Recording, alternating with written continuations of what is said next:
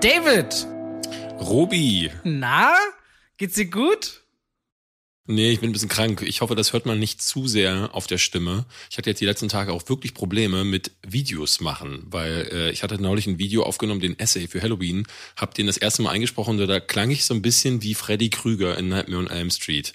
Also wirklich so, also ganz furchtbar. Ich habe es ja gestern noch gehört. Gestern klang es wirklich auch richtig übel, sodass wir überlegt haben, ob wir diese Woche äh, sogar pausieren sollten. Aber anscheinend hat mein Geheimrezeptur Ingwertee ein bisschen mhm. Sprung nach vorne gebracht. Oh, Hat geholfen. Ja, und äh, gute Besserung weiterhin. Aber nee, man hört es nicht sehr. Aber wenn David ja. dieses Mal komische Sachen redet, liegt es vielleicht diesmal an äh, Krankheit.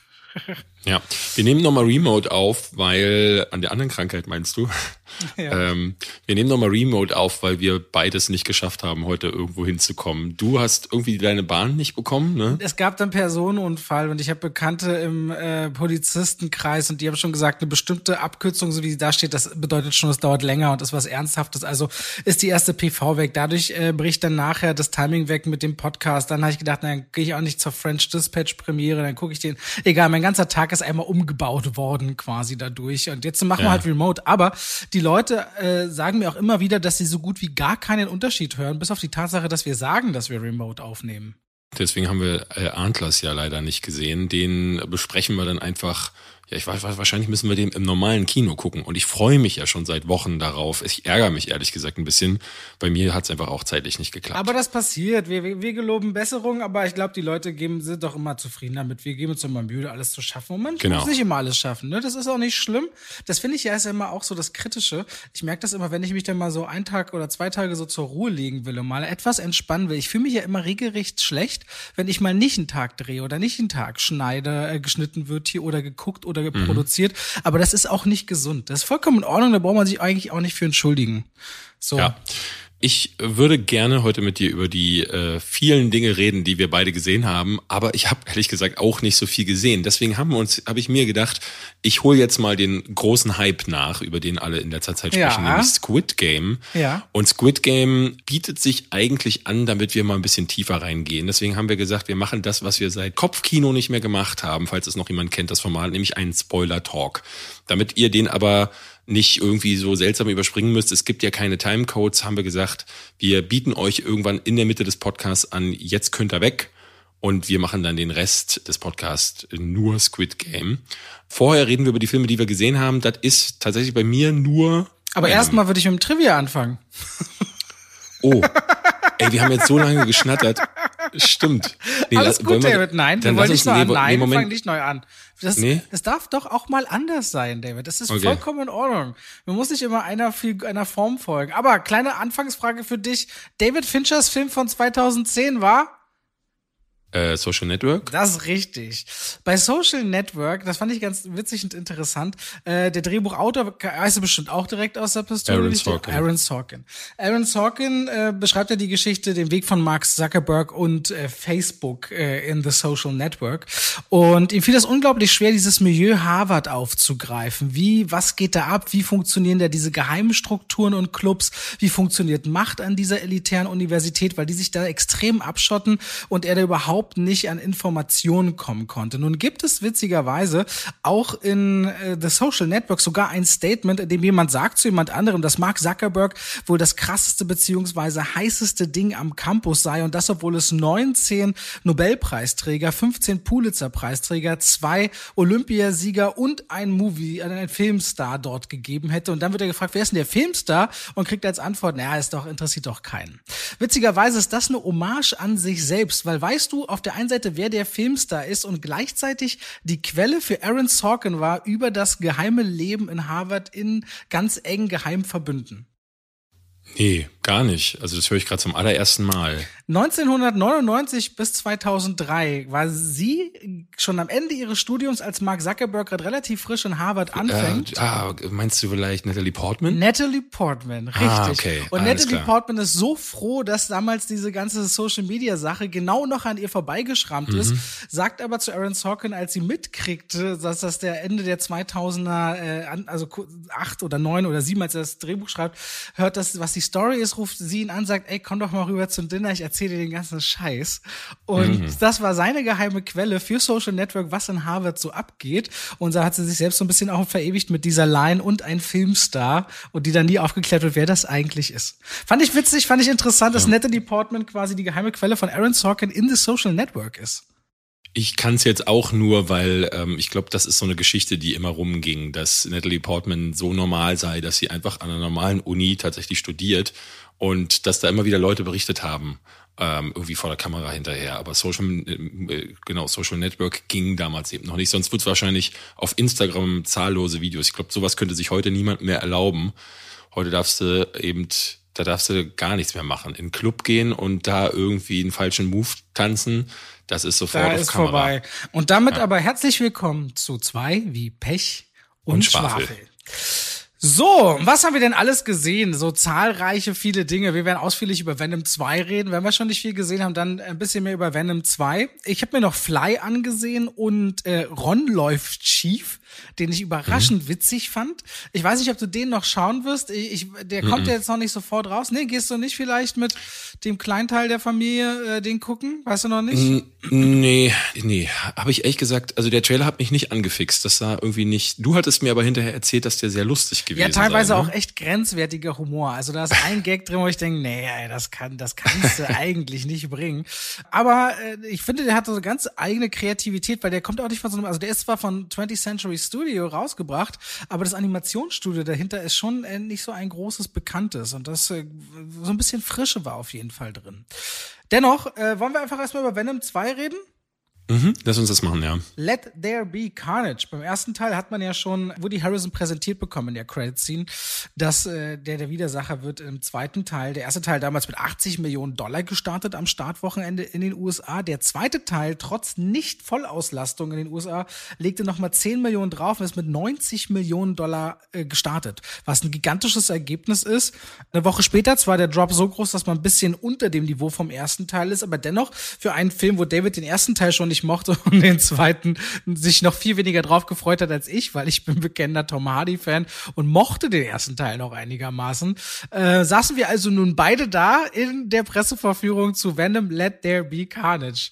Willst du? Soll ich? Wie, wie fand Ähm, na, erstmal würde ich gerne erzählen, ich glaube, ich, das werde ich auch bei Instagram posten. Es gibt ja tatsächlich, das ist halt eine Reihe, die so jung ist, dass es eine Kopfkino-Folge von uns beiden gibt, wo wir uns vor der Kamera über Venom streiten. Und ich weiß noch, das haben wir tatsächlich gemacht, weil wir, weil ich konnte den ja gar nicht leiden und du hast den vehement verteidigt. So, jetzt sind wir da reingegangen. Du hattest schon vorher gesagt, na, wir werden definitiv wieder auseinandergehen, was die Meinung angeht. Und hinterher war ich sehr überrascht zu sehen, dass das nicht der Fall war, sondern ich fand ihn genau, also fast genauso bescheuert wie den ersten. Aber du skurrilerweise auch. Also ich war jetzt auch auf deinem Kanal, hatte ich gesehen, viereinhalb Filmwertung. Das hatte ich da, wir hatten hinterher nur kurz drüber geredet, aber ich war dann doch schockiert, wie schlecht du ihn fandest. Sag mir mal, was für dich die krassesten Unterschiede waren. Der erste Teil lebte für mich auf der einen Seite sehr stark dadurch, dass äh, Tom Hardy und Venom aufeinandertreffen und das immer wieder diese dieser innere Dialog und Zwist, was vielleicht, vielleicht viele vielleicht albern fanden, aber Tom, das ganze Ding war durch Tom Hardy in erster Linie getragen und, und war dadurch auch immer sehr skurril böse vom Humor und hat auch völlig abgedrehte Szenen. Also die Nummer in dem Hummer-Restaurant in dem Aquarium fand ich vom Schauspiel, du fandst das damals zum Kotzen, ich erinnere mich Richtig noch. dumm. Ich fand's aber schauspielerisch eine richtig gewagte Nummer und fand's halt, ich fand's cool. Und der Film traute sich viel mehr, der erste Teil. So rund um Eddie Brock, einer, der total abstürzt und unten dann ankommt und der sah von den Effekten nicht so gut aus wie jetzt der zweite Teil, aber der hatte eine eigene DNA, der hatte eine eigene, eine andere Identität. Und der zweite Teil hier, der, der kriegt das nicht gebacken. Also Andy Serkis, das wirkt total wie auf Druck von, von Sony Pictures in Produktion gegeben, weil der erste Teil eben so überraschend erfolgreich war, dass sicherlich auch Sony sich gewundert hat, okay, was haben wir denn jetzt hier aus Versehen für einen Erfolg gelandet? Weil ich glaube, der erste Teil hat 850 Millionen Dollar eingespielt. Und dann kommt Andy Serkis, der Herr, der hat jetzt mit Mowgli jetzt auch nicht bewiesen, dass er als Regisseur so der, der Prachtkerl wäre. Der kann zwar richtig gut und dafür ist er bekannt. Ich meine, der ist als Gollum in Herr der Ringe, als der äh, Motion Capture Schauspieler überhaupt bekannt geworden und der verleiht auch in Venom 2 der gesamten Effektpalette einen viel besseren Look. Ich finde, wie Carnage aussieht, wie Venom aussieht, wenn die beiden miteinander kämpfen, da hat man sich was bei gedacht. Das ist alles wirklich von den Effekten her auf einem besseren Level. Aber erzählerisch ist das so strunzdumm. Du hast, als wir aus der Presseverführung kamen, ja selbst gesagt, das sind alles äh, Oscar-Nominierte oder Preisträger. Ich glaube, es sind sogar nur in Anführungszeichen Nominierte. Tom Hardy, Woody Harrison, Michelle Williams und Naomi Harris. Aber nee, ich dachte bei Michelle Williams, die hätte für Manchester by the Sea den Oscar. Nee, hat sie nicht, hat, hat sie nicht. Hat sie nicht. Und aber alle, alle, also die, die, die, die Tom H., ich sehe ihn richtig gerne. Ich mag seine Physis, ich mag seine Geschichte. Der Junge hat unglaublich viel durch. In Warrior liebe ich den, ich mag den aber auch in No Turning Back. Der kann Charakter, der hat immer auch so was ganz Tragisches. Ich sehe den einfach richtig gerne, genauso wie Woody Harrison. Aber das tröstet mich bei einer so dünnen Geschichte wie Venom 2 überhaupt nicht darüber hinweg, dass das total langweilige Motive sind. Da wird dir am Anfang abgerissen, warum die Figur Cletus Cassidy, ein, ein, ein Serienkiller, was sein Motiv überhaupt ist, einen Hass auf die Welt zu haben oder wen oder was er vermisst. Und irgendwann kommt dieser Film zu einem Punkt, wo man etwas erlebt, worauf man 20 Jahre gewartet hat. Und dann wird das abgefrühstückt mit irgendeinem so kleinen, coolen Satz. Und sie findet total das Auto erstmal geil, in dem man sitzt. Und da gibt es einfach keinen richtigen, ernst gemeinten, emotionalen Moment. Ganz schlimm merkt man das bei Michelle Williams, die nur herhält als Motiv der Liebe oder des Verlassenden oder der Trauer, die irgendwie so gar keine eigene Identität hat. Also Frauen spielen so gar keine Rolle in Venom 2. Fand ich so richtig, richtig äh, schwaches Drehbuch. Und das, obwohl die definitiv super spielen können. Und der Film ist halt so klar vorhersehbar, was da passiert. Das Beste ist wahrscheinlich, wenn man bis ganz zum Ende sitzen bleibt und erahnen kann, wo sich das mal alles hin entwickelt. Und trotzdem kommt so ein kleiner Guilty Pleasure in mir auf. Ich sehe einfach Tom Hardy richtig gerne mit diesem Symbionten in sich verschmolzen und in diesem ständigen Zwiespalt, was zwar immer wieder mal albern ist, aber ich merke, entweder bin ich erwachsener geworden, was ich nicht unbedingt glaube, was mein Geschmack angeht, manchmal auch mir so leicht trashige Sachen reinzuziehen, aber dieser Film hat keine eigene DNA, der hat keine eigene Konsistenz und der ist auch, der, der ist nur 97 Minuten lang fühlt sich aber an wie zwei Stunden. Und das ist immer das, richtig heftiges, schon, das das finde ich aber interessant. Ich wollte gerade schon reingrätschen, als du sagtest, dass der erste Film ähm, für dich so eine klare eigene Identität hat, weil das sehe ich völlig anders. Der, die Originalvorlage ist ja eigentlich in den Comics auch, aber auch in den, ähm, also gerade in den Spider-Man-Comics, wo Venom ja den Ursprung findet, da ist das eigentlich eine der düstersten Episoden für Spider-Man und es geht tatsächlich sogar ins Schaurige. Carnage selbst ist auch nochmal sehr viel blutiger, sehr viel crazier. Und im ersten Venom-Film hatte ich das Gefühl, dass sie überhaupt nicht wussten, wo sie hinwollen, sondern dass sie im Grunde einen Film gemacht haben, der sah genauso aus wie alle anderen Superheldenfilme. Der hat sich auch so angefühlt. Also er war so ein bisschen witzig, aber auch ein bisschen ernst, aber nicht so richtig. Also keine Identität war zu spüren. Und das, was darüber hinaus passierte, ich habe es ja schon mal gesagt, war für mich Kindergarten. Also das habe ich zuletzt das letzte Mal so in Ghost Nachricht von Sam gesehen, wo dann, ich weiß gar nicht mehr, wie, wie, wie heißt sie nochmal, hat dann ja auch mit sich selbst gesprochen, weil sie halt Patrick Swayzes Geist gesehen hat und hat dann immer gesagt so hat, ne, hat dann gesagt lass mich in Ruhe. Und die Leute die dann da rumstanden sagen hä? Reden Sie gerade mit mir? Und also der Gag ist von 1991 und wahrscheinlich sogar noch älter wenn man ehrlich ist und das hat mich da schon nicht abgeholt. So, jetzt hast du einen zweiten Teil, der bringt mehr Trash rein. Ich hatte das Gefühl, dass sie sich bewusst waren, dass was sie da machen, nämlich dass es sehr trashig ist. Und ich hatte es in meiner Kritik auf YouTube schon gesagt, für mich fühlte sich das so an wie Batman und Robin oder Batman Forever. Also es gibt so eine Szene, da kommen dann äh, Cletus Cassidy als Carnage und Shriek die von Naomi Harris gespielt wird, kommen so raus aus so einem Feuer und gucken dann beide so in die Kamera und dann sagt sie so, oh, jetzt werden wir mal so richtig aufräumen. An wem willst du dich rächen? Und dann sagt er so, ja, ich will mich an ihm rächen. Und das hat mich sich angefühlt wie Tommy Lee Jones und Jim Carrey in Batman Forever, wirklich. Also auch vom Schauspiel her und ich habe mich fremdgeschämt für diese Leute. Also vor allen Dingen auch für Michelle Harris. Die tat mir besonders leid. Es gibt eine Szene, da muss sie. Naomi ähm, Harris Nee, Michelle Williams meine ich. Ah, okay. Michelle Williams. Ich habe gerade Namen verwechselt. Äh, Michelle Williams muss in einer Szene mit dieser Ladenbesitzerin sprechen und das ist das ist ganz furchtbares Schauspiel. Dementsprechend hatte ich, ne, also der hat diese Altlasten aus dem ersten Teil ähm, und er zerfällt, wie, wie ich finde, in zwei Filme, die sich nicht miteinander vertragen. Auf der einen Seite gibt's diese Buddy-Comedy-Kram, der so ein bisschen das Next Level erreicht, weil äh, Eddie Brock und Venom sich jetzt, ne, die haben sich langsam aneinander gewöhnt, aber irgendwie auch nicht und sie streiten sich, aber dann merkt man, ah, eigentlich brauchen sie sich ja und es hätte fast eine Liebeskomödie sein können, aber kann sie nicht sein, weil immer wieder grätscht dann dieser Carnage-Film da rein, der sich nie für sich selbst entwickeln kann. Beides ist überhaupt nicht für sich äh, ineinander homogen, sondern tritt quasi als äh, auf filmischer Ebene gegeneinander an. Am Ende gibt's dann zwar noch so, ne, dann dürfen sie sich mal in der Luft mit CGI-Gekröse äh, boxen, aber dann ist auch wieder vorbei und ich dachte so, ja, mehr gab's halt auch nicht zu erzählen. 97 Minuten, wie du sagst, ich war tatsächlich überrascht, als es zum Showdown kam, weil ich dachte so, oh, das äh, an dieser Stelle fängt dann meistens in den anderen Filmen der dritte Akt gerade an. Und hier war es dann schon wieder vorbei und das da hatte ich dann eher so noch das Gefühl, ja gut, ähm, hat wenigstens die Decency früher äh, zu Ende zu sein, aber das war gar nichts. Also ich fand ihn minimal besser, weil ich, weil du kannst dich auf diesen Trash-Faktor, also um mich herum gab es auch Leute, die gelacht haben, aber du kannst dich auf diesen Trash-Faktor so ein bisschen einlassen und dann geht das vielleicht auch, aber eigentlich ist das trotzdem noch ein wahnsinnig schlechter Film ja. Aber ich finde, dieser Trash-Faktor oder dieser Gedanke, der ist doch im ersten Teil eh dann noch viel, also viel stärker vorhanden. Und mit dem kann ich mich einfach besser identifizieren als diese Figur des Eddie Brock, wo der, wo der hingeht und was mit dem vielleicht mal sein könnte. Ich mag irgendwie, das war San Francisco, ne?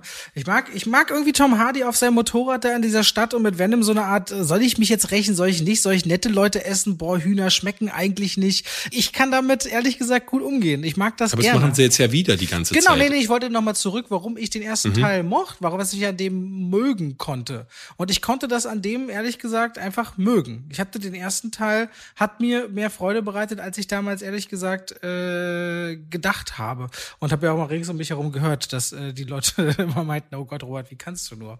Äh, nee, der jetzt äh, bin ich auch vollkommen, ich meinte, glaube ich, schon zu dir, im Kino, wenn es jetzt weitergeht, es kann, wird sehr viel tiefer, kann es ja nicht gehen. Und ich meinte nee. auch, als wir aus dem Kino rausgehen, wenn naja, jetzt ist die Frage, wie kann man, kann man in eine Zukunft blicken? Jetzt, wenn die Folge rauskommt, äh, kommt der Film auch erst raus, ne? Bei uns. Ich glaube, diese Woche, ja. Genau, ich habe jetzt unter meiner Kritik super viele Leute gelesen, die gesagt haben, ich habe ihn jetzt gerade gesehen, äh, habe ihn gerade geguckt und ich frage mich die ganze Zeit, also das haben ja auch Leute geschrieben. Laden die das irgendwo runter? Also weil der war ja, der ist erst ab dieser Woche im Kino. Ich verstehe gar nicht, Wir wo haben auch Leute geschrieben. Bei uns war heute Premiere, hat mir jemand geschrieben und ich mhm. so, wie jetzt Premiere dazu Venom, keine Ahnung. Also ich kann, der Film ist jetzt noch schon lange in den USA raus. Äh, ja. Ich kann mir nicht vorstellen, dass man den legal gerade irgendwo gucken konnte, ehrlicherweise. Weiß ich auch ehrlich gesagt nicht. Also ja, es wird eine Zukunft geben. Natürlich endet das Ding wieder irgendwie offen und äh, das, was am Ende impliziert produziert wird, das sorgt bei mir eher für Kopfschmerzen, muss ich sagen, weil es, ich weiß nicht, ich möchte das ehrlich gesagt nicht sehen, was da dann angedeutet wird. Ich äh, hatte jetzt, ähm, als ich aus dem Kino kam, kam mir Yves von Moviepilot und äh, der Sebastian von Filmstarts entgegen. Sebastian fand ihn einfach nicht gut. Yves kam raus, sagte, war gequirlte Scheiße. Ähm, und das habe ich halt von einigen gehört. Dann habe ich irgendwie von Marco Riesch, also Nerdkultur, die Kritik gesehen, der sagt, so er findet den gut obwohl er den ersten scheiße fand. Das ist auch ein ganz komischer oder was heißt komisch, aber das ist ein Take, den ich jetzt auch noch nicht gehört habe, weil es gab, gab für mich immer so die Seite, die den ersten ganz gut fand und jetzt ist es abgestürzt oder beide scheiße, aber andersrum habe ich jetzt noch gar nicht gehört. Und der meint, dass es damit relativ nah an die Comics rankommt. Und das ist so ein Punkt, den mir viele Leute geschrieben haben. Also ich habe ich hab gewusst bei mir schon unter der Kritik wieder, äh, schon vorher, das wird eine dieser Kritiken sein, A, die wird viel gedisliked und B, kriege ich da ganz viele, äh, ich mochte den ersten, aber du hast keine Ahnung. Aber irgendwann fingen dann die Leute an, mir dann auch Markus Kritik drunter zu posten. Das machen die ja ganz gerne dann mal. Ne? Oder schreiben so, Robert ist besser informiert oder äh, die von Filmstarts haben Ja, das ist ja aber auch eine faktisch richtige Das ist ein Fakt, das schreibe ich dann auch immer. da muss, das musste mir nicht schreiben, das weiß ich. Und das, das fand ich ganz skurril, weil ich finde schon immer, Ne, das mag in den Comics ja alles so funktionieren. Es kann sein, dass Carnage, so auch weil ich sagte in meiner Kritik zum Beispiel, ich finde die Motivation von ähm, Cletus Cassidy total absurd. Der sitzt am Anfang in seiner Zelle und ruft Eddie Brock, warum auch immer. Es macht gar keinen Sinn, dass er ausgerechnet den völlig abgewrackten Journalisten Eddie Brock zu sich ruft, in die Zelle sagt, äh, schreib meine Lebensgeschichte auf, dann verrate ich dir äh, alles über meine Taten dann äh, findet das Eddie Brock im Laufe der Zeit dann eben selber heraus und schreibt diese Lebensgeschichte, woraufhin dann äh, Cletus Cassidy sauer auf ihn ist und sich an ihm rächen will. Und das macht gar keinen Sinn. Und dann schrieben mir die Leute, ja, aber der ist halt irre. In den Comics ist der halt irre, der braucht keine Motivation. Dann denke ich so, ja, okay, das kann man so machen, aber wenn man im Film dem Charakter eine verpasst, dann, also beides geht nicht. Also der kann nicht irre sein und keine Motivation haben und in die Kamera reden und halt die ganze Zeit äh, nur Stuss von sich geben.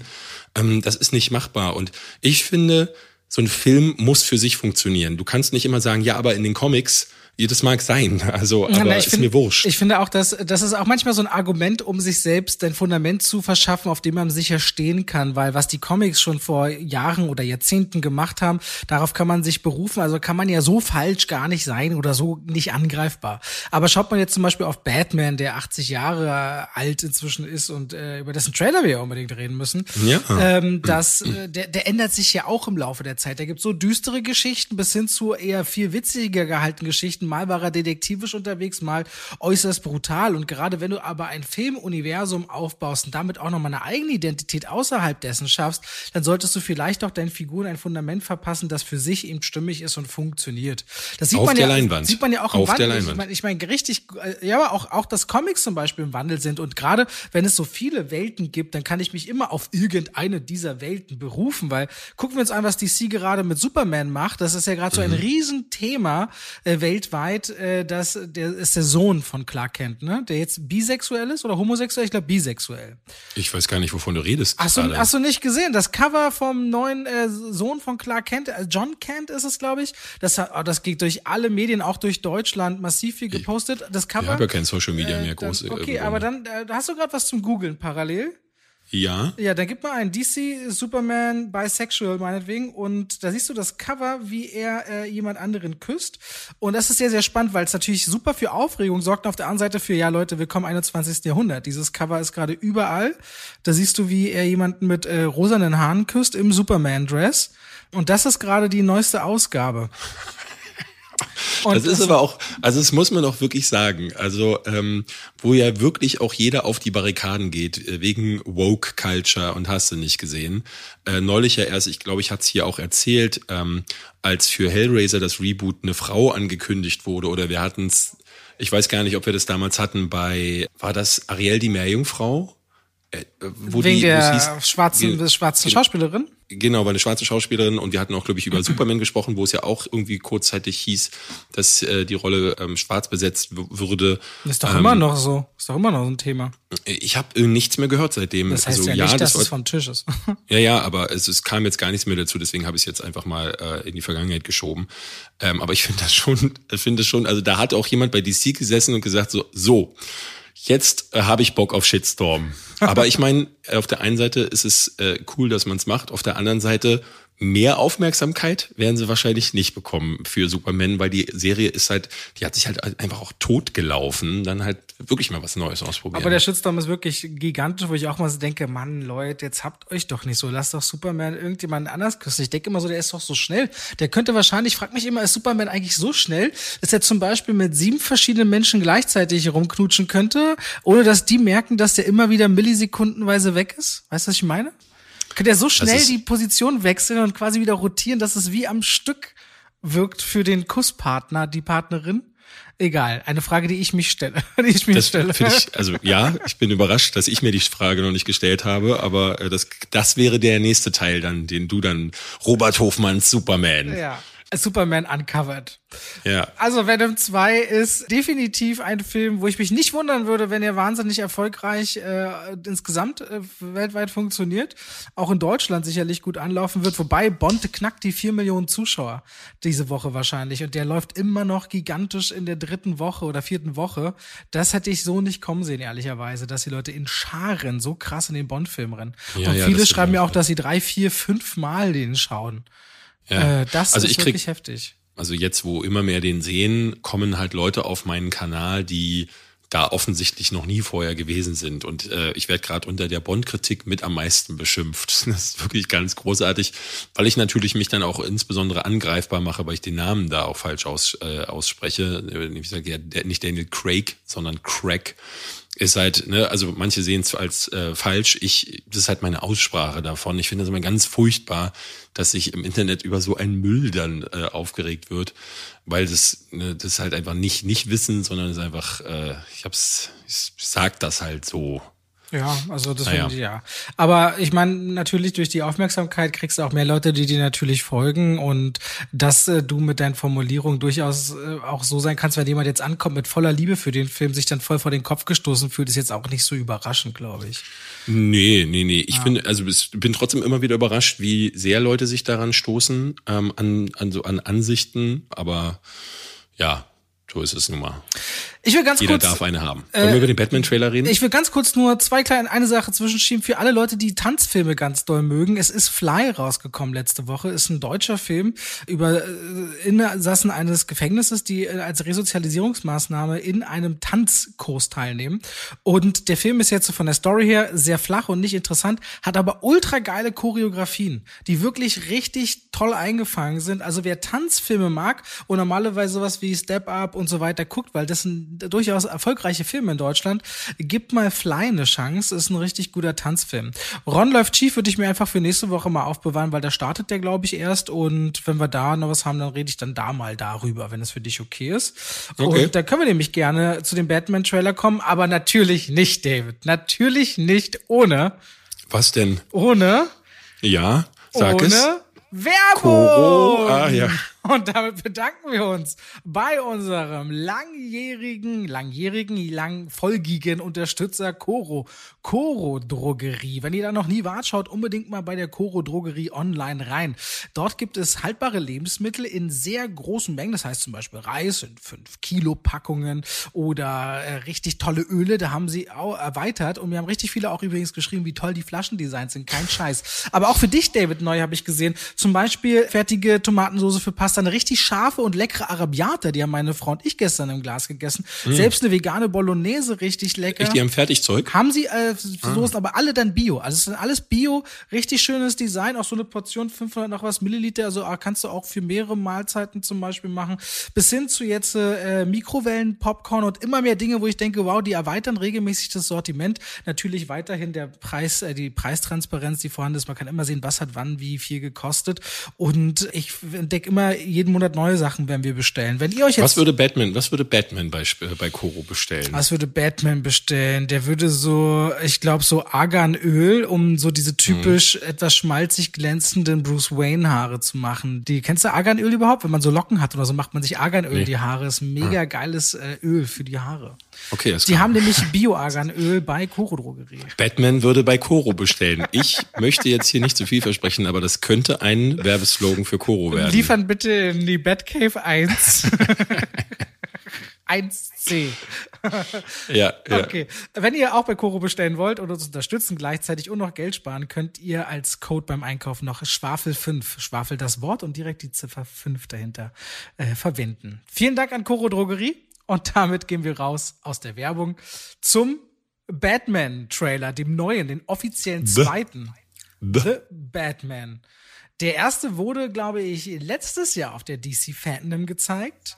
Und der nächste, neueste, dieses vergangene Wochenende am 16. Oktober auf der DC Fandom wieder. Und der knallt gut rein. Der super. Also ich hatte dir auch bei WhatsApp geschrieben, dass es einer der besten Trailer ist, die ich jetzt seit langem gesehen habe, weil er auf der einen Seite zeigt er mir genug, um mich anzufixen, aber er lässt vieles, überlässt vieles der Imagination. Das finde ich einfach ganz toll, dass da nicht wieder ganze Plotpoints vorweggenommen werden. Aber ich habe, ich krieg ein Gefühl für die Spannung. Ich kann mir ungefähr, kann ich erahnen, wo es storymäßig hingeht. Und ähm, ich habe tatsächlich das Gefühl, dass es, äh, ne, man sagt ja Nolans Batman nach, das wäre jetzt der echte, geerdete, der dunkle Ritter, der so in der Realität angekommen ist und weg ist von dem, was Burton und äh, danach Joel Schumacher gemacht haben. Ähm, und nee, ich glaube, Matt Reeves geht da jetzt nochmal tatsächlich nochmal drei ja, Farboktaven runter. Das sieht halt wirklich krass düster aus, aber auch die, die Kostüme, also der Pinguin, gespielt von Colin Farrell, den ich nicht erkenne, nicht erkenne. Auch wie er redet so, ähm, sieht halt eben nicht aus wie äh, äh, Danny DeVito in Teil 2 damals, so mit so einer Nase und Händen, die so zusammengewachsen ist. Und der Riddler, äh, gespielt von Paul Dano, ist halt, hat halt auch kein grünes Kostüm und wackelt mit äh, orangenen Haaren durch die Gegend, sondern spielt das auf die Art und Weise, wie Paul Dano das immer macht, so wie so ein Psycho halt. Also hat ein bisschen das Gefühl, als hätte jemand den Charakter aus Prisoners rausgenommen, den er da spielt. An der Stelle große Empfehlung mal an einen sehr unbekannten, aber richtig starken Film Swiss Army Man, falls den ja. nie jemand von euch gesehen haben sollte. Ja.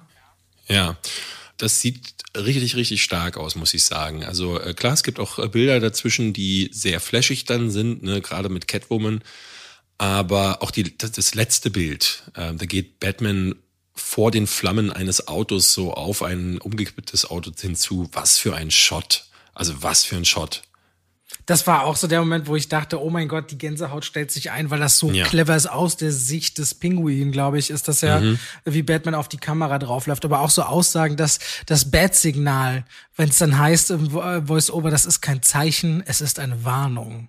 Ja. Äh, das ist schon so eine ganz andere Ansage. Und es gibt auch diese, diese, diese, diese Feuersequenz, wo auf ihn geschossen wird, aus, sage ich mal, zehn Metern Distanz und das prallt alles an der Rüstung ab und dieses Spiel aus dem Funkenschlag, wenn die Waffen 10, 20 Schuss abfeuern und dann immer wieder der Schatten, der dazu kommt, das ist einfach, das wirkt so hart, das wirkt so tough, das wirkt. Und dann drin aber Robert Pattinson, ne, der nicht jetzt die Physis mitbringt wie ein Ben Affleck mm -mm. und auch nicht ja. wie ein Christian Bale, wo man sich fragt, okay, wie wird dann die Rüstung an dieser Stelle sein, weil er selbst muss ja auch eine gewisse Agilität mitbringen. Ich finde es ja auch schön, das hatte man im ersten Trailer damals gesehen, dass sie dieses schwarze Augen-Make-up ja das erste Mal auch haben, ne? Wenn Batman die mhm. Maske abnimmt, das gibt's ja bei allen anderen Batmans nicht. Die sehen dann immer gleich so blitzblank im Gesicht aus. Der hat noch dieses schwarze Augen-Make-up drüber. Das gibt ihm auch so was Verruchtes. Und dass das Batmobil so ein Muscle-Car-Look hat, wie es da durch die Flammen prescht im neuen Trailer. Auch dieses, ja, so ein bisschen an den Ford Mustang erinnernde Look halt einfach. Das hat was durchgehend Brachiales und sehr, sehr zerstörerisches, dieser Trailer. Also jetzt hätte man Mad Max noch reingestreut in die ja, ganze stimmt. Nummer. So ja, fühlt sich das ja. an, ja.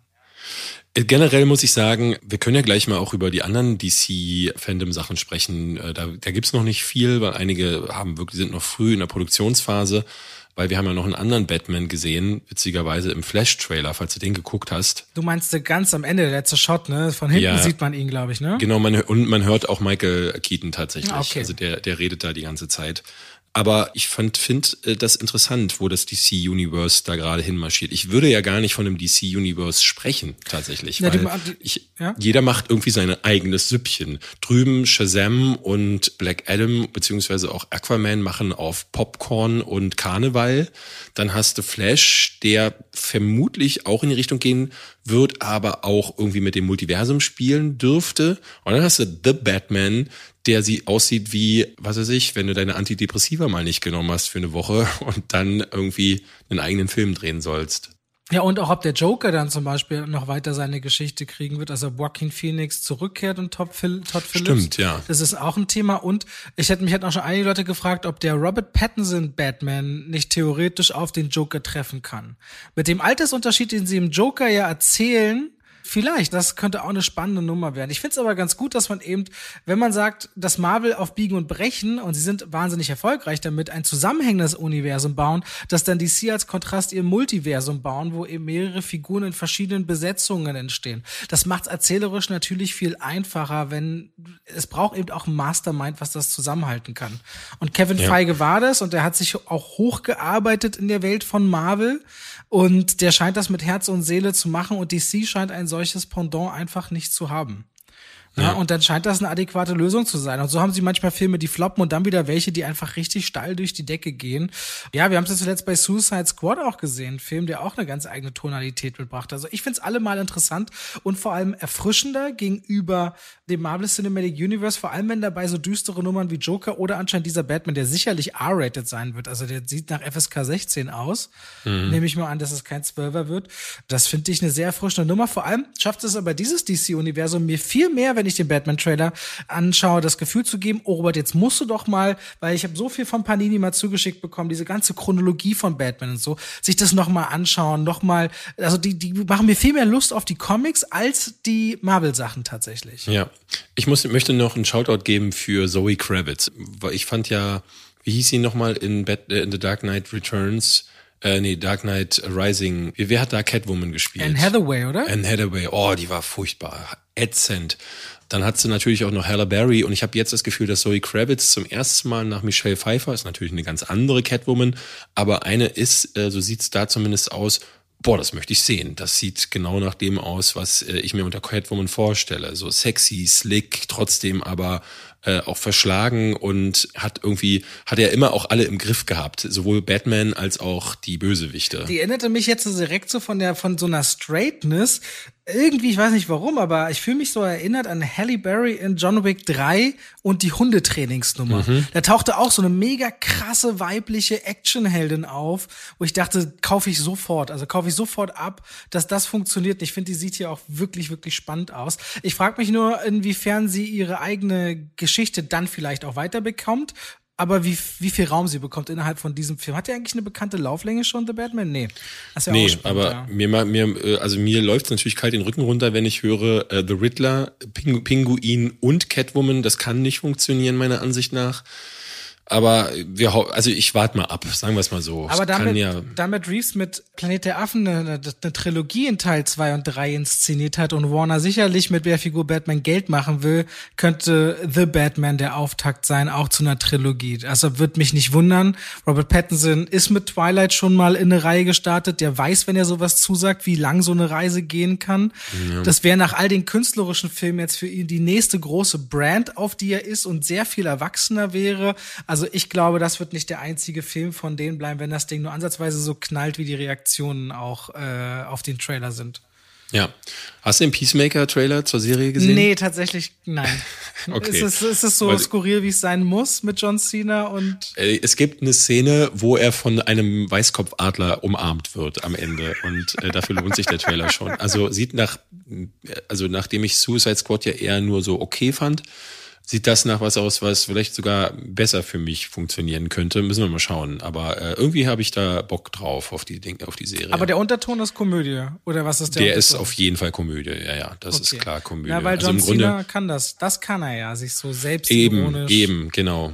Und in, in Suicide Squad, das war so alles von allem so ein bisschen und keiner konnte so richtig zeigen und jetzt kriegt er das, diesen, diesen Shining Point und das finde ich eigentlich eine ganz gute Idee. Aber schließen wir das hiermit ab. Ja. Äh, wir freuen uns, glaube ich, beide auf The Batman. Wann soll der starten, weißt du das? Der 2000, ähm, ich finde das Nächst, Nächstes Jahr, nächstes Jahr raus. auf jeden Fall. März, äh, März, das war März. Ich glaube, 8. März war das, ja? wenn ich mich richtig erinnere. Aber ich check das nochmal gegen. 3. März, 3. März. Okay. Marvel hat ja jetzt gerade erst ihre, ihr Comic-Zeug verschoben, zum Teil. Ich glaube, Doctor Strange zum Teil. Bin ich sehr gespannt, wie dann nächstes Jahr der Comic-Markt äh, aussieht. Jetzt kommt ja alles dann gefühlt äh, es wird sehr viel. Also jetzt sind wir langsam auf der Welle. Du hast ja auch in Deutschland jetzt die Diskussion, ob wir diesen epidemiologischen Zustand Ende November aufheben. Ne? Mhm. Und das wird sich auch weiter auswirken, auch wie können Kinos wieder besetzt werden. Dann kommt nochmal die wirkliche, der Kraftakt 2022, da wird einiges nochmal nachgeholt werden. Allein die beiden Tom Cruise-Filme, die da reingerutscht sind und so, die inzwischen raus wären. Und dann die ganzen Superhelden. Also nächstes Jahr vollstes Programm bis unter die Dachrinne. Squid Game. Squid Game, liebe Leute. 111 mhm. Millionen Haushalte haben diese Serie gestreamt. Das äh, rechnet Netflix einem immer vor, so nach vier Wochen, wie die Zahlen. Das bedeutet bei denen aber, dass mindestens zwei Minuten geschaut wurde. Ich würde dich ganz kurz unterbrechen, weil äh, bevor wir zu Squid Game kommen, möchte ich nur ganz kurz, weil wir reden erst, du hast French Dispatch ja nicht gesehen, ich ah, aber ja, schon. Entschuldige, Entschuldige. Wir werden nicht drüber reden, aber er startet schon diese Woche und ich möchte all denjenigen, die sich fragen, ist der neue Wes Anderson Film mein Film äh, oder dann in dem Fall euer Film, ich möchte sagen, ja, ich fand ihn fantastisch wieder.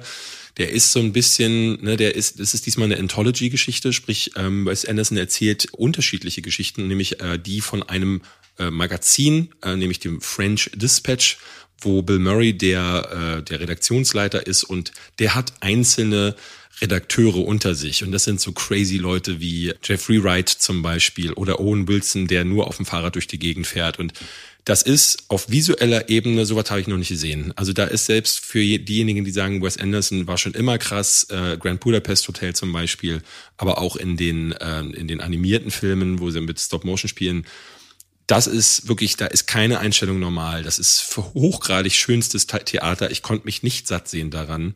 Und schon allein dafür lohnt sich dieser Film. Aber auch die Geschichten, bis auf eine davon, äh, die hat mich leider ein bisschen rausgeholt, aber der überwiegende Teil ist wahnsinnig toll. Ich finde den spitze. Lass uns gerne nächste Woche noch mal ein bisschen in, äh, deutlicher oder äh, ein bisschen drüber sprechen. Aber nur als Tipp, damit ihr den vielleicht nicht verpasst. Der startet diesen Donnerstag. Da freue ich mich sehr drauf. Wenn ihr gerade an dem Donnerstag jetzt am Nachmittag die Folge schon hören solltet, also früh dabei seid, dann sitze ich gerade im Kino international und schaut im Original mit Untertitel. Läuft leider in Berlin in wenigen Kinos nur und auch nur ja. in, also international hat einen großen Saal, aber sonst eher nur arthausig. Also in keinem der größeren Kinos vertreten. Ich hatte zum Beispiel im UCI Lux auf dem Mercedes-Benz-Platz geschaut, aber auch der Zoopalast beispielsweise nicht. Und ich meine, es ist ein Wes Anderson-Film, also das ist schon ein bisschen krass und schade zugleich. Ja, ja. Aber ähm, ich glaube, Bond und jetzt dann noch Venom und Dune auch immer noch. Also Dune läuft halt, glaube ich, immer noch gut, würde ich vermuten. Die machen die Kinos halt einfach voll. Ja, ja, das, ja, da hast du dann einiges natürlich. Und äh, man darf nicht vergessen, äh, klingt jetzt ein bisschen blöd, aber die Schule der magischen Tiere ist stark gestartet. Kein Witz, 300.000 Zuschauer. Das ist, ist nicht Deutsch, ne? wenig. Ne? Der ist deutsch, ne? Das ist ein deutscher Film und das sind immerhin mehr als die Hälfte von dem, was Fast and Furious 9 als zweiterfolgreichster Start abgeliefert hat. Familienfilme, Realfamilienfilme in Deutschland immer eine eigene, eine eigene Liga an deutschen Filmen ist, äh, sollte man auch nochmal vielleicht auf dem Schirm haben. Diese Woche startet ja Halloween Kills, da kann, das ist doch auch ein schöner Familienfilm für ja. Leute. Dann ähm, Squid, Game. Squid Game. 111 Millionen Mal gestreamt. Netflix zählt ab zwei Minuten anschauen eine Serie als gestreamt.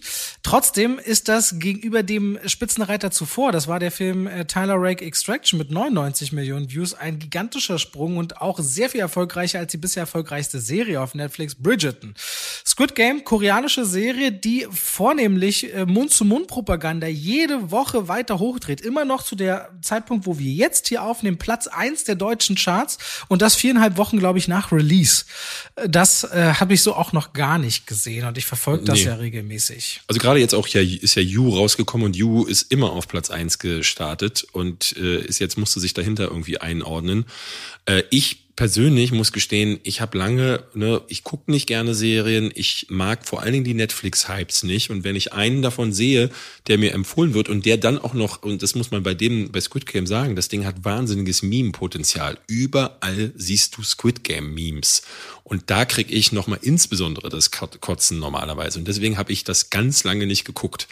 Und dann jetzt irgendwann die Tage gedacht, so, ey, da muss doch, da muss doch irgendwas dran sein. Das beruhigt sich ja gar nicht. Und ähm, als ich dann sah, dass es aus Südkorea kam, dachte ich, na ja, gut, schauen wir mal rein. Die machen ja ziemlich viel gutes Zeug und ich bin übelst begeistert. Also ich bin total begeistert. Ich habe jetzt äh, selbst von Freunden von mir gehört, die sagten, ja, ist okay oder ist so mediocre oder ist so hm oder ja, die ersten zwei Folgen oder die hm, die letzten äh, drei Folgen. Nee, ich fand das bis auf die siebte, nämlich die VIP-Folge, die das wird, da werden mir viele beipflichten, fand ich das grandios also super gepaced, super strukturiert vor allen Dingen. Jedes, jede Folge geht genauso lang, wie sie gehen muss. Jede Folge endet mit einem Cliffhanger, wo ich dachte, Alter, diese Cliffhanger in dieser Serie, das ist ja krass, du kannst ja gar nicht aufhören. Die wollen dich einfach an den Bildschirm fesseln. Ähm, wenn ich zwischen da, da zwischen jeder Folge eine Woche warten müsste, ich würde eingehen. Und es ist wirklich clever gemacht, super clever aufgebaut, wie die Charaktere erzählt werden. Es sind großartige Charaktere, die da drin vorkommen. Also von den Good Guys zu den Middle Guys, zu den Bad Guys, aber auch wie die Charaktere sich entwickeln von der ersten bis zur letzten Folge. Ich war ganz, ganz doll verliebt, muss ich ganz ehrlich sagen.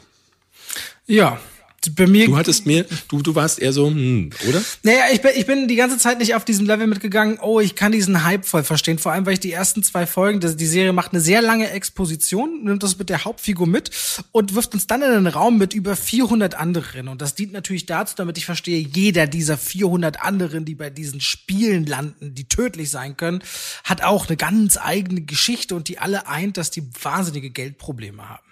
Und dieses Tempo mit diesem äh, typisch äh, asiatischen Overacting, was wirklich sehr, sehr, sehr, sehr drüber ist in manchen Momenten. Also da gibt Sequenzen, da wird sich immer angebrüllt, egal ob man vier Meter auseinander steht, denkst so, ey, red doch einmal normal, bleib mal entspannt. Das gehört natürlich so ein bisschen mit zur Filmgeschichte. Auf der anderen Seite war mir das leider immer wieder auch ein bisschen zu viel. Aber dann irgendwann entpuppt sich die Serie, wir sind ja noch überhaupt nicht in einem Spoiler-Bereich, oder? Oder nee. soll man sagen, jetzt, Ich würde okay. sagen, wir, wir machen einen Spoiler-Punkt dann irgendwann. Ich ja, würde sagen, jetzt ja. reden wir erstmal normal, auch ja, mal zusammenfassen, was Gut. es ist für die, die es nicht kennen. Und dann nimmt die Serie so Punkte auf, wo ich denke, oh, hier wird's moralisch spannend. Dann, wenn wirklich die moralische Frage kommt, was machst du jetzt? Was machst du jetzt? Und was ist vor allem, was ist denn, wie einfach ist es denn, wenn du von einer Anzahl von Leuten, die in einer Reihe stehen, äh, nicht derjenige bist, der entscheiden muss, sondern du hättest eigentlich noch zwei, drei Leute vor dir, die eine Entscheidung treffen müssen. Wie einfach redet es sich dann daher, sich großzügig zu verhalten? Was ist, wenn du wirklich derjenige bist, wo es ich oder du heißt. Mhm. Und was passiert, wenn Menschen, die du über alles liebst, auf einmal Konsequenzen aus deinem Handeln zum Beispiel zu spüren tragen? Da wird die Serie richtig, richtig stark. Da muss man sagen, da geht sie nicht tief genug. Da könnte sie eigentlich noch mehr leisten, aber ähm, weil die Handlung halt noch weiter nach vorne gehen muss, ähm, finde ich, ist, ist da, ne, es wird immer angeschnitten, aber es geht nicht äh, ganz so tief. Aber dann gibt es diese ganze Ebene, ich nenne sie liebevoll die PlayStation Area. Das sind die ganzen Typen, die es organisieren mit Dreiecken, Kreisen und Vierecken auf dem Kopf, die mich überhaupt nicht interessieren. Mich interessiert mhm. überhaupt nicht, wo kommen die hin, was machen die so, warum machen die den Scheiß und warum findet das alles überhaupt statt? Weil diese, diese Rahmenhandlung, warum das überhaupt stattfindet, wer dahinter steckt, ist für mich so durchschaubar und so logisch gewesen, dass das vermeintliche Payoff, so eine Erklärung, die mir dann irgendwann geliefert wird, ich denke, ach nee, echt jetzt, Slow Clap Captain Obvious hat zugeschlagen. Also das mhm. fand ich so. Und da zieht's für mich einfach massiv runter, macht es zu einer sehenswerten Serie, weil die Schauwerte, die Farben sind teilweise grandios, die Kameraeinstellungen, da gibt es so Einstellungen, wo sie Treppen laufen in so einem, äh, das sind sowohl Filmhommagen als auch, dass es wie so ein Irrenhaus wirkt. Und wenn vor allem sehr blutige Bilder auf weiße Wände treffen, das ist schon von einer sehr mh, gewagten Ästhetik voll diese Serie. Die hat unglaubliche Pluspunkte. Erzählerisch finde ich definitiv aber auch einige äh, schwer zu verzeihende Schwächen. Äh, es ist so äh, ganz, es ist on par mit dem mit den besten Werken aus dem südkoreanischen Kino in den letzten Jahren. Ne? Also Parasite ist der, der natürlich am ehesten im Gedächtnis bleibt. Wir hatten neulich ja äh, dann auch über äh, A Taxi Driver gesprochen, aber es gibt ja viele andere, auch John Bon Ho, äh, Boon Jong Ho, John, Jun Bong Ho, ich, ich verwechsel immer wie, welcher, ich glaube Boon Jong Ho ist glaube ich der der Anfang. Ähm, der macht ja seit Jahrzehnten auch irgendwie eine super stylische Thriller die ganze Zeit und ähm, das hier ist im Grunde so ein bisschen wie so eine Mischung aus Battle Royale, der ja glaube ich aus Japan kommt. Ähm, dann hast du Hunger Games ein bisschen mit drin, dann hast du Takeshis Castle so ein bisschen mit drin Clever ist halt, dass sie Spiele nutzen, also die Charaktere müssen Spiele spielen, ne, um einen Geldpot zu bekommen. Und der, der Twist ist halt, wenn sie verlieren äh, oder beziehungsweise disqualifiziert werden, das ist gleichbedeutend mit Tod. Ähm, und sie bekommen aber immer die Wahl, auch zu gehen. Ähm, das finde ich besonders interessant, dass äh, die Möglichkeit ge geben würde, wenn alle sich zusammentun, dass sie gehen könnten. Und das tun die in. Und jetzt würde ich sagen, wollen wir ins Spoiler-Territorium kommen? Können wir gerne machen. Genau. Dann würden wir, wenn wir ab jetzt spoilern, in der zweiten Folge gehen plötzlich alle wieder raus. Und ich dachte, hä? Was ist das denn? Also, äh, das habe ich ja noch gar nicht mit äh, gesehen in so einer Serie das ist ja ein ganz skurriles Tempo oder eine ganz skurrile Entscheidung. Und irgendwann wird, wurde mir dann aber klar, ja, das braucht es. Also, weil sie in der ersten Folge natürlich nicht äh, ähm, groß rumeiern wollen mit den Charakteren und den Erklärungen, ähm, machen sie es clever. Sie gehen schon in der ersten Folge da rein, machen in der ersten Folge mit Greenlight, Redlight äh, gleich einen Knaller auf, wo, wo sich herausstellt, okay, alles klar, hier geht's um Leben und Tod. Und dann in der zweiten Folge das, was jeder Mensch machen würde, sagen würde, nee, ich bin hier raus. Und dann erklären mhm. sie halt die Lage der Charaktere, erklären, die einen sind gierig, die anderen brauchen es dringend und dann sind alle irgendwie wieder zurück. Und das ist, da, da werden die, da wird die Logik stark äh, gebogen, muss ich sagen. Ich finde, es gibt einige Plotholes, es gibt, ne, die Logik ist nicht immer nachvollziehbar und den Punkt, den du schon genannt hast, da gehe ich am ehesten mit diese ganze operative Ebene mit diesen Playstation-Männern und den Dunkelmännern dahinter, das interessiert null. Es gibt dann auch noch so einen Plotpoint, wo dann sich einer einschleust von der Polizei. Das verläuft so ein bisschen im Nichts, wie ich finde, weil es das plätschert so nebenher, neben der Haupthandlung. Ähm, und darüber hinaus ähm, gab es ja dann, wie gesagt, noch die VIP-Folge. Da wird so richtig blöd, weil ich auf der einen Seite fand, dass diese amerikanischen Klischee-Leute, die da reinkamen, haben mies gespielt. Und ich wollte gar nicht wissen, was dahinter passiert. Ich finde es viel besser, wenn so ein Mysterium zum Beispiel gelassen wird Nehmen wir mal zum Beispiel Cube, der erste Teil, wo auch null erklärt wird, was ist das jetzt hier eigentlich? Das brauche ich nicht, wenn das, was da passiert, stark genug ist. Und das finde, finde ich ehrlich gesagt stark genug. Deswegen finde ich es ja umso schade, dass du in der letzten Episode trifft, die unsere Hauptfigur trifft, äh, Song, auf den alten Mann. Es gibt in dieser ganzen Truppe einen alten Mann, der fühlt sich die ganze Zeit schon wie einer an, der passt überhaupt nicht in diesen, in diese Truppe rein, der aber im Seilziehspiel äh, mit seiner Weisheit gerade auf eine geniale Art und Weise mit einem Voice-Over und wie sie sich dagegen stemmen, die Folge zu einem klasse Höhepunkt treibt. Mhm. Aber zum Ende der Serie treffen die nun aufeinander und der alte Mann erzählt, nicht nur, dass er Mitorganisator ist, sondern die ganze Motivation darüber, warum diese Sache überhaupt stattfindet, nämlich, dass sehr reiche Leute irgendwann überhaupt keine Freude mehr im Leben haben, weil alles, was materiell ist, können sie sich leisten. Mit Geld kannst du dir zu einem gewissen Grad Macht und Sex auch meinetwegen erkaufen, bis auf Gesundheit und wahres Glück haben die zumindest erstmal alles erreicht. Und wie spürst du dann überhaupt noch Adrenalin? Was kannst du dann machen? Ja, indem du Leute leiden siehst, indem du sie in eine solche Falle lockst und mit Geld dich daran ergötzt, dass du da da noch mal das Gefühl haben kannst, das Adrenalin durch die Adern pumpen zu lassen. Das ist die Idee, die gibt's schon, die gibt's die gibt's immer wieder, aber zum Beispiel ja, Hostel ja. griff das ja genauso Uralt. Auf. Ja, und das war für mich so klar und dass es dann darauf hinausläuft, nachdem man sich so viele Gedanken macht und natürlich je mehr eine Serie die, die Frage aufbaut, was steckt denn dahinter, was befindet sich dahinter, umso größer müsste dann eigentlich auch die Erklärung sein oder so umso zerschmetternder oder umso diskutabler. Aber das das so wirklich einfach gehalten, dass ich dachte, naja, das war jetzt äh, schon sehr, sehr mau. Und auch bis hin zu so einem Punkt, dass ich der Hauptfigur nicht glaube, weil sie landet am Ende, da steht so einem Flieger, hat die Wahl, gehe ich äh, in, fahre ich äh, in meinen Urlaub, drehe der ganzen Sache den Rücken zu, bin ich jetzt stinkreich oder verhindere ich, dass so ein Spiel wieder passiert, werde ich die finden. Und irgendwie fühlt sich das für mich nie so an, äh, glaubwürdig, diese Wut, als dass man nochmal diesen Weg gehen würde. Ja, wobei, er wird ja die ganze Zeit als jemand gezeichnet, der immer wieder Entscheidungen trifft, wo ich da saß und dachte, hä Mann, warum machst du das gerade? Du kannst dich selbst retten. Aber ne, es gibt eine, ein Spiel, da wählt er bewusst den alten Mann an einem Punkt aus, wo klar wird, der alte Mann ist nur noch ein Hindernis. Ähm, es gibt äh, immer wieder Szenen, da setzt er sich für Leute ein, könnte sein Leben dadurch verlieren oder Schläge einstecken und ich finde schon, dass das äh, irgendwie hergeleitet wird, wie er sich dann verhält. Aber für mich ist tatsächlich hier, wie aber auch bei vielen anderen Sachen, eher der Weg das Ziel. Und ich finde, am Ende, was dann, ja, da gebe ich dir recht, das ist keine Auflösung, die mich überrascht hat, die war mir klar und dadurch fällt das Ende so ein bisschen ab. Aber es war mir wurscht, weil bis dahin zählt sowieso, zählen zwei andere Dinge. Einerseits sind es die Spiele und die sind clever aufgebaut, nämlich Kinderspiele, so dass jeder zu Hause auch überlegen könnte, wie würde ich in so einer Situation reagieren. Und dass und die Welt jetzt koreanische Kinderspiele kennt. ja, zum Beispiel. Aber es gab zum Beispiel diesen einen Moment, da müssen sie vor dem Murmelspiel Partner aussuchen. Und dann rennen alle rum und sagen, hm, nehme ich, ne? Also sie, dieser Gedankenprozess, den jeder dann hat, der wird so richtig schön ausgespielt. Das mag ich zum Beispiel auch. Und in der Zeit denkt natürlich auch der Zuschauer nach. Und ich dachte dann so, nee, nee, nehmt mal nicht die Leute, die ihr mögt, weil natürlich, es sollte eine Person sein, die in im Zweifel mit euch was Gutes erreichen kann. Aber ich möchte nicht in eine Situation geraten, wo ich gegen meinen Partner spielen äh, müsste. Und es gibt ja dann zum Beispiel auch Verwicklungen, wo ein Ehepaar zum Beispiel zusammenspielt aber generell auch und die Murmel-Folge ja, das ist ja hochdramatisch, hoch. Die Folge ist ja wahrscheinlich wirklich der, das Highlight der Serie. Da zeigt sich, wie diese Charaktere einem schon ans Herz gewachsen sind und wie gut diese Serie damit spielt mit Emotionen, mit ne, wie sie dieses Zwischenmenschliche aufbaut und sowohl zwischen den Leuten, die du magst, aber auch den Charakteren, die du nicht magst, weil ich selbst für den Bad Guy geroutet habe. Und das ist so, ähm, was sage ich, auf moralisch auf so einem großen Spielfeld, weil es die gibt, die sind einfach nur krass gut, die, die einfach nur schlecht sind und die, die wirklich hin und her pendeln. Und das fand ich einen großartigen Cast. Wobei. Und deswegen ist mir das Ende egal. Ja, dann gab's aber, es, es, ich sag ja auch, es gibt diese sehr starken Momente, die aber auch mittendrin immer wieder gebrochen werden mit Sachen, wo ich denke, hä, warum das denn jetzt? Wenn du dich erinnerst, äh, gibt es zum Beispiel eine Szene auf einer Frauentoilette, wo mhm. eine der beiden Frauen durch einen Lüftungsschacht kriecht und die andere muss Zeit schinden, damit kein Wächter mhm, reinkommt. Mhm, ja.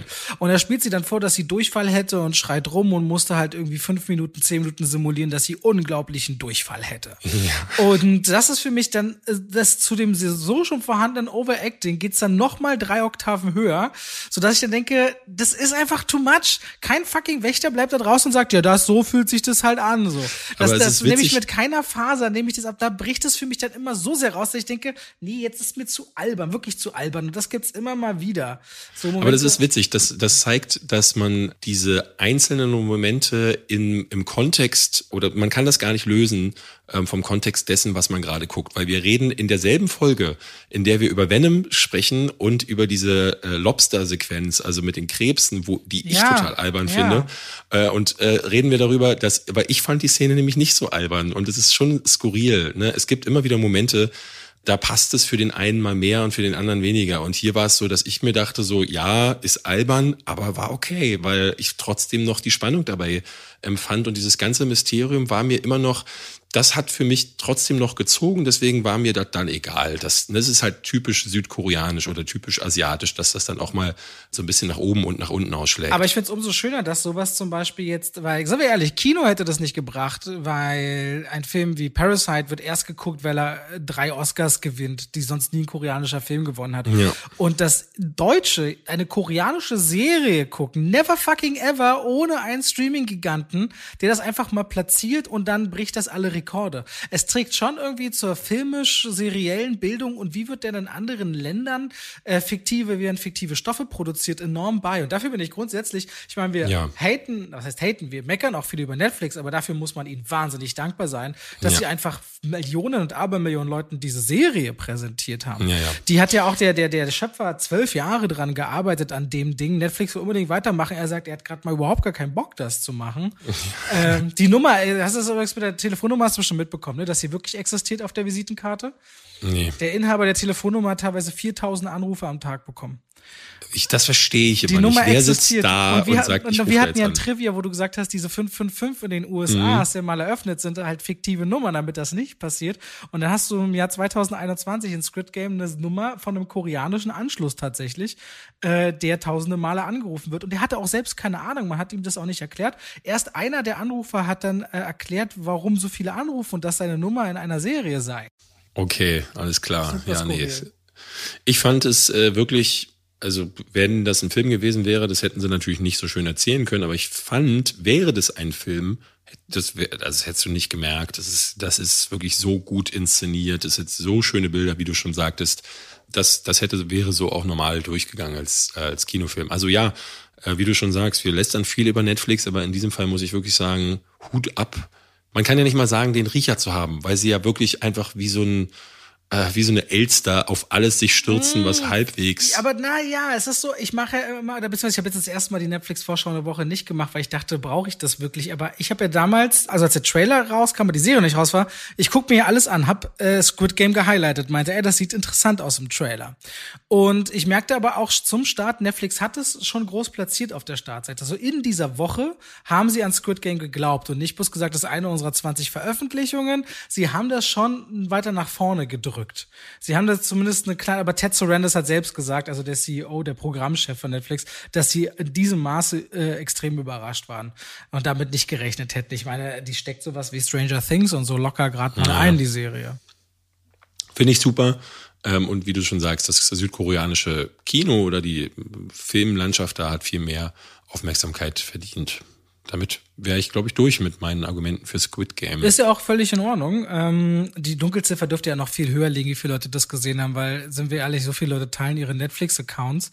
Ähm, da dürfte noch mal viel, wesentlich mehr sein. Und gerade wenn man dieses Meme-Feuerwerk sieht, bei nur 100 Millionen Abrufen, wäre das nicht in diesem Maße überall zu sehen, wie du es eingehend beschrieben hast.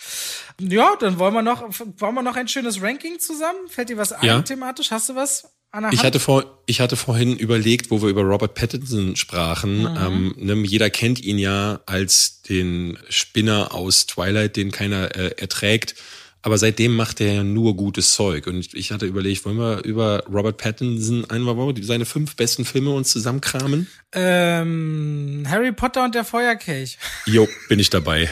das stimmt. Ist jetzt natürlich kein äh, äh, Robert Pattinson-Only-Film, aber wäre ich auf jeden Fall dabei, weil den lieb ich ja. Dann der Leuchtturm. Das ist der einzige, so, den ich mag. Der Leuchtturm, der genau. Der Leuchtturm definitiv. The King. Ja, das Netflix-Ding vom letzten Aha. Jahr, ne? Ja, den, ah, den liebe ich. Äh, Und da spielt er richtig gut mit seinem französischen Akzent. Mhm, was ist denn das, wo er immer in diesem Auto saß? Das war Cosmopolis, glaube ich, oder? Ich glaub, Von Cronenberg. Den ich fand, mochte den auch nicht so gern. Ich fand diesen mit, äh, wie fandst du den, hattest du den gesehen mit, ah, oh, das ist so ein Südstaatenfilm mit dem Ach so, wo der Priester spielt. Ja, Ja, vor genau. kurzem, das war doch auch Netflix und das war The Devil, the devil All the Time. Ja, stimmt. Und der war nicht schlecht. Der und äh, vor allen Dingen seine Rolle da. Seine war, Performance war überschattet. Also definitiv. Sobald er da auftauchte, äh, war das ganze Ding. Ich glaube, man kann jetzt auch schon The Batman sagen bei den Top 5. Ach komm, nee, also so weit würde ich, würde ich, Warte, würd was ich jetzt gar wir? nicht. Wir hatten einen Harry Potter, wir hatten Devil All the Time, The King, Leuchtturm. Äh, ich mochte Tenet, ne? Also, ja, da bist du ja Also raus. ich mag, ich mag ihn da drin. Also das muss ich sagen. Er ist mir viel lieber, weil er hat mehr Charakter als der Protagonist, wie er da heißt. Da, da würde ich mitgehen. Ähm, hast du Highlife gesehen? Nee, den, tatsächlich den, nicht. Der sah aber sehr speziell aus. Der ist auch sehr stark.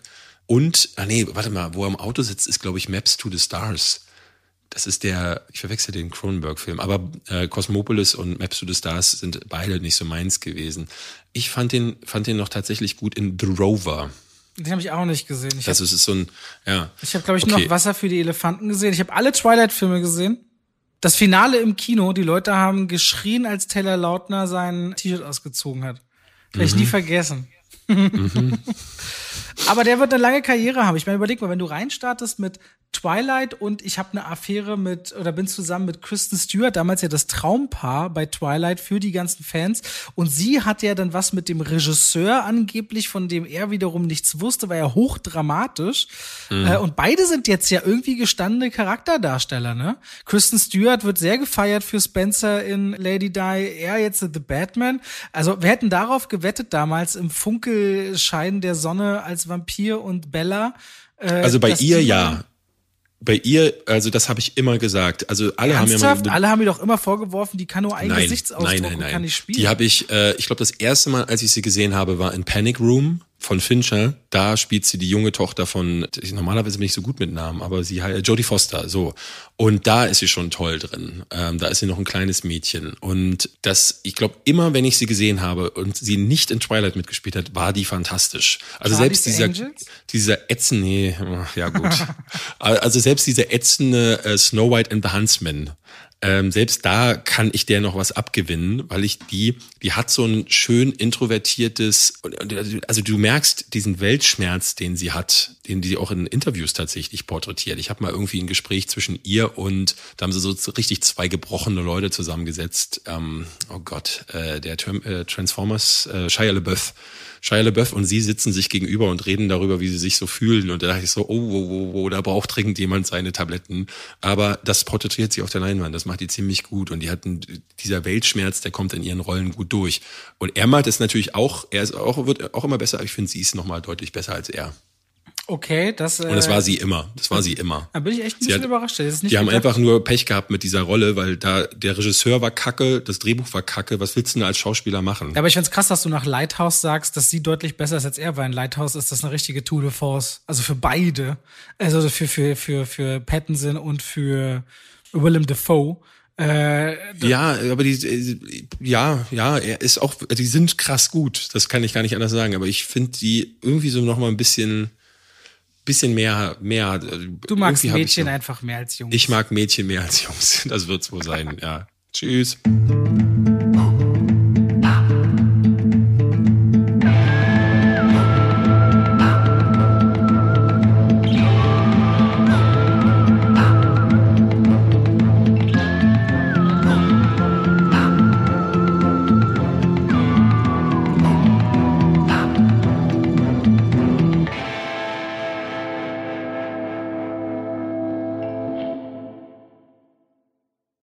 Und damit schalten wir rein in die Werbung. Ach, weißt du, was ich letztens dachte? Ich lief durchs Haus, David, und hab gesungen. Weißt du, was ich gesungen habe? David ist der beste Freund der Welt. Das mache ich morgens, aber dann, wenn langsam Mittagszeit ist und ich was kochen will aus guten Zutaten, die lange haltbar sind, Aha. dann gehe ich durchs Haus und singe Oh Coro mio. Okoromia. Mhm. Und denke immer an die Koro-Drogerie. Ja. Singen die Katzen die, auch mit? Die, manchmal ja. Und es kommt drauf an, ob sie ja. gerade schlafen. Wenn ihr sagt, ihr wollt haltbare Lebensmittel in großen Mengen haben, das können Nüsse sein, das können hauchdünne Apfelchips sein, das kann Reis sein, kann Pasta sein. Ich habe, auch wenn ich Salate mache, immer schön so Zuckermais aus der Dose, ob wieder Erbsen, Kichererbsen, wenn ich Hummus mache, leckere Tahini. David, es gibt so unglaublich viel bei Koro. Ich habe jetzt auch deren Teller bestellt. Die haben schöne Teller und ihre Edelstahlpfannen sind richtig gut. Ich habe damit schon zubereitet. Also immer wieder was, was, Neues zu entdecken. Die haben Teller und auch Schüsseln. Auf jeden Fall schaut euch bei der Koro Drogerie gerne mal um. Da werdet ihr fündig. Richtig gute Zutaten zu einem fairen Preis, wo ihr auch immer sehen könnt, wie sich der Preis entwickelt hat über die letzten Jahre. Und wenn ihr sagt, oh, das, was der Robert da sagt, der kocht ja gerne, der wird ja keinen Scheiß erzählen, das probiere ich auch mal aus, dann könnt ihr bei der Bestellung auch noch Schwafel 5 im Bezahlvorgang verwenden. Schwafel als Wort, 5 als Ziffer und spart nochmal 5% auf den eh schon sehr fairen Preis. Danke an die Koro Drogerie. Und damit schalten wir raus aus der Werbung zurück in den Podcast.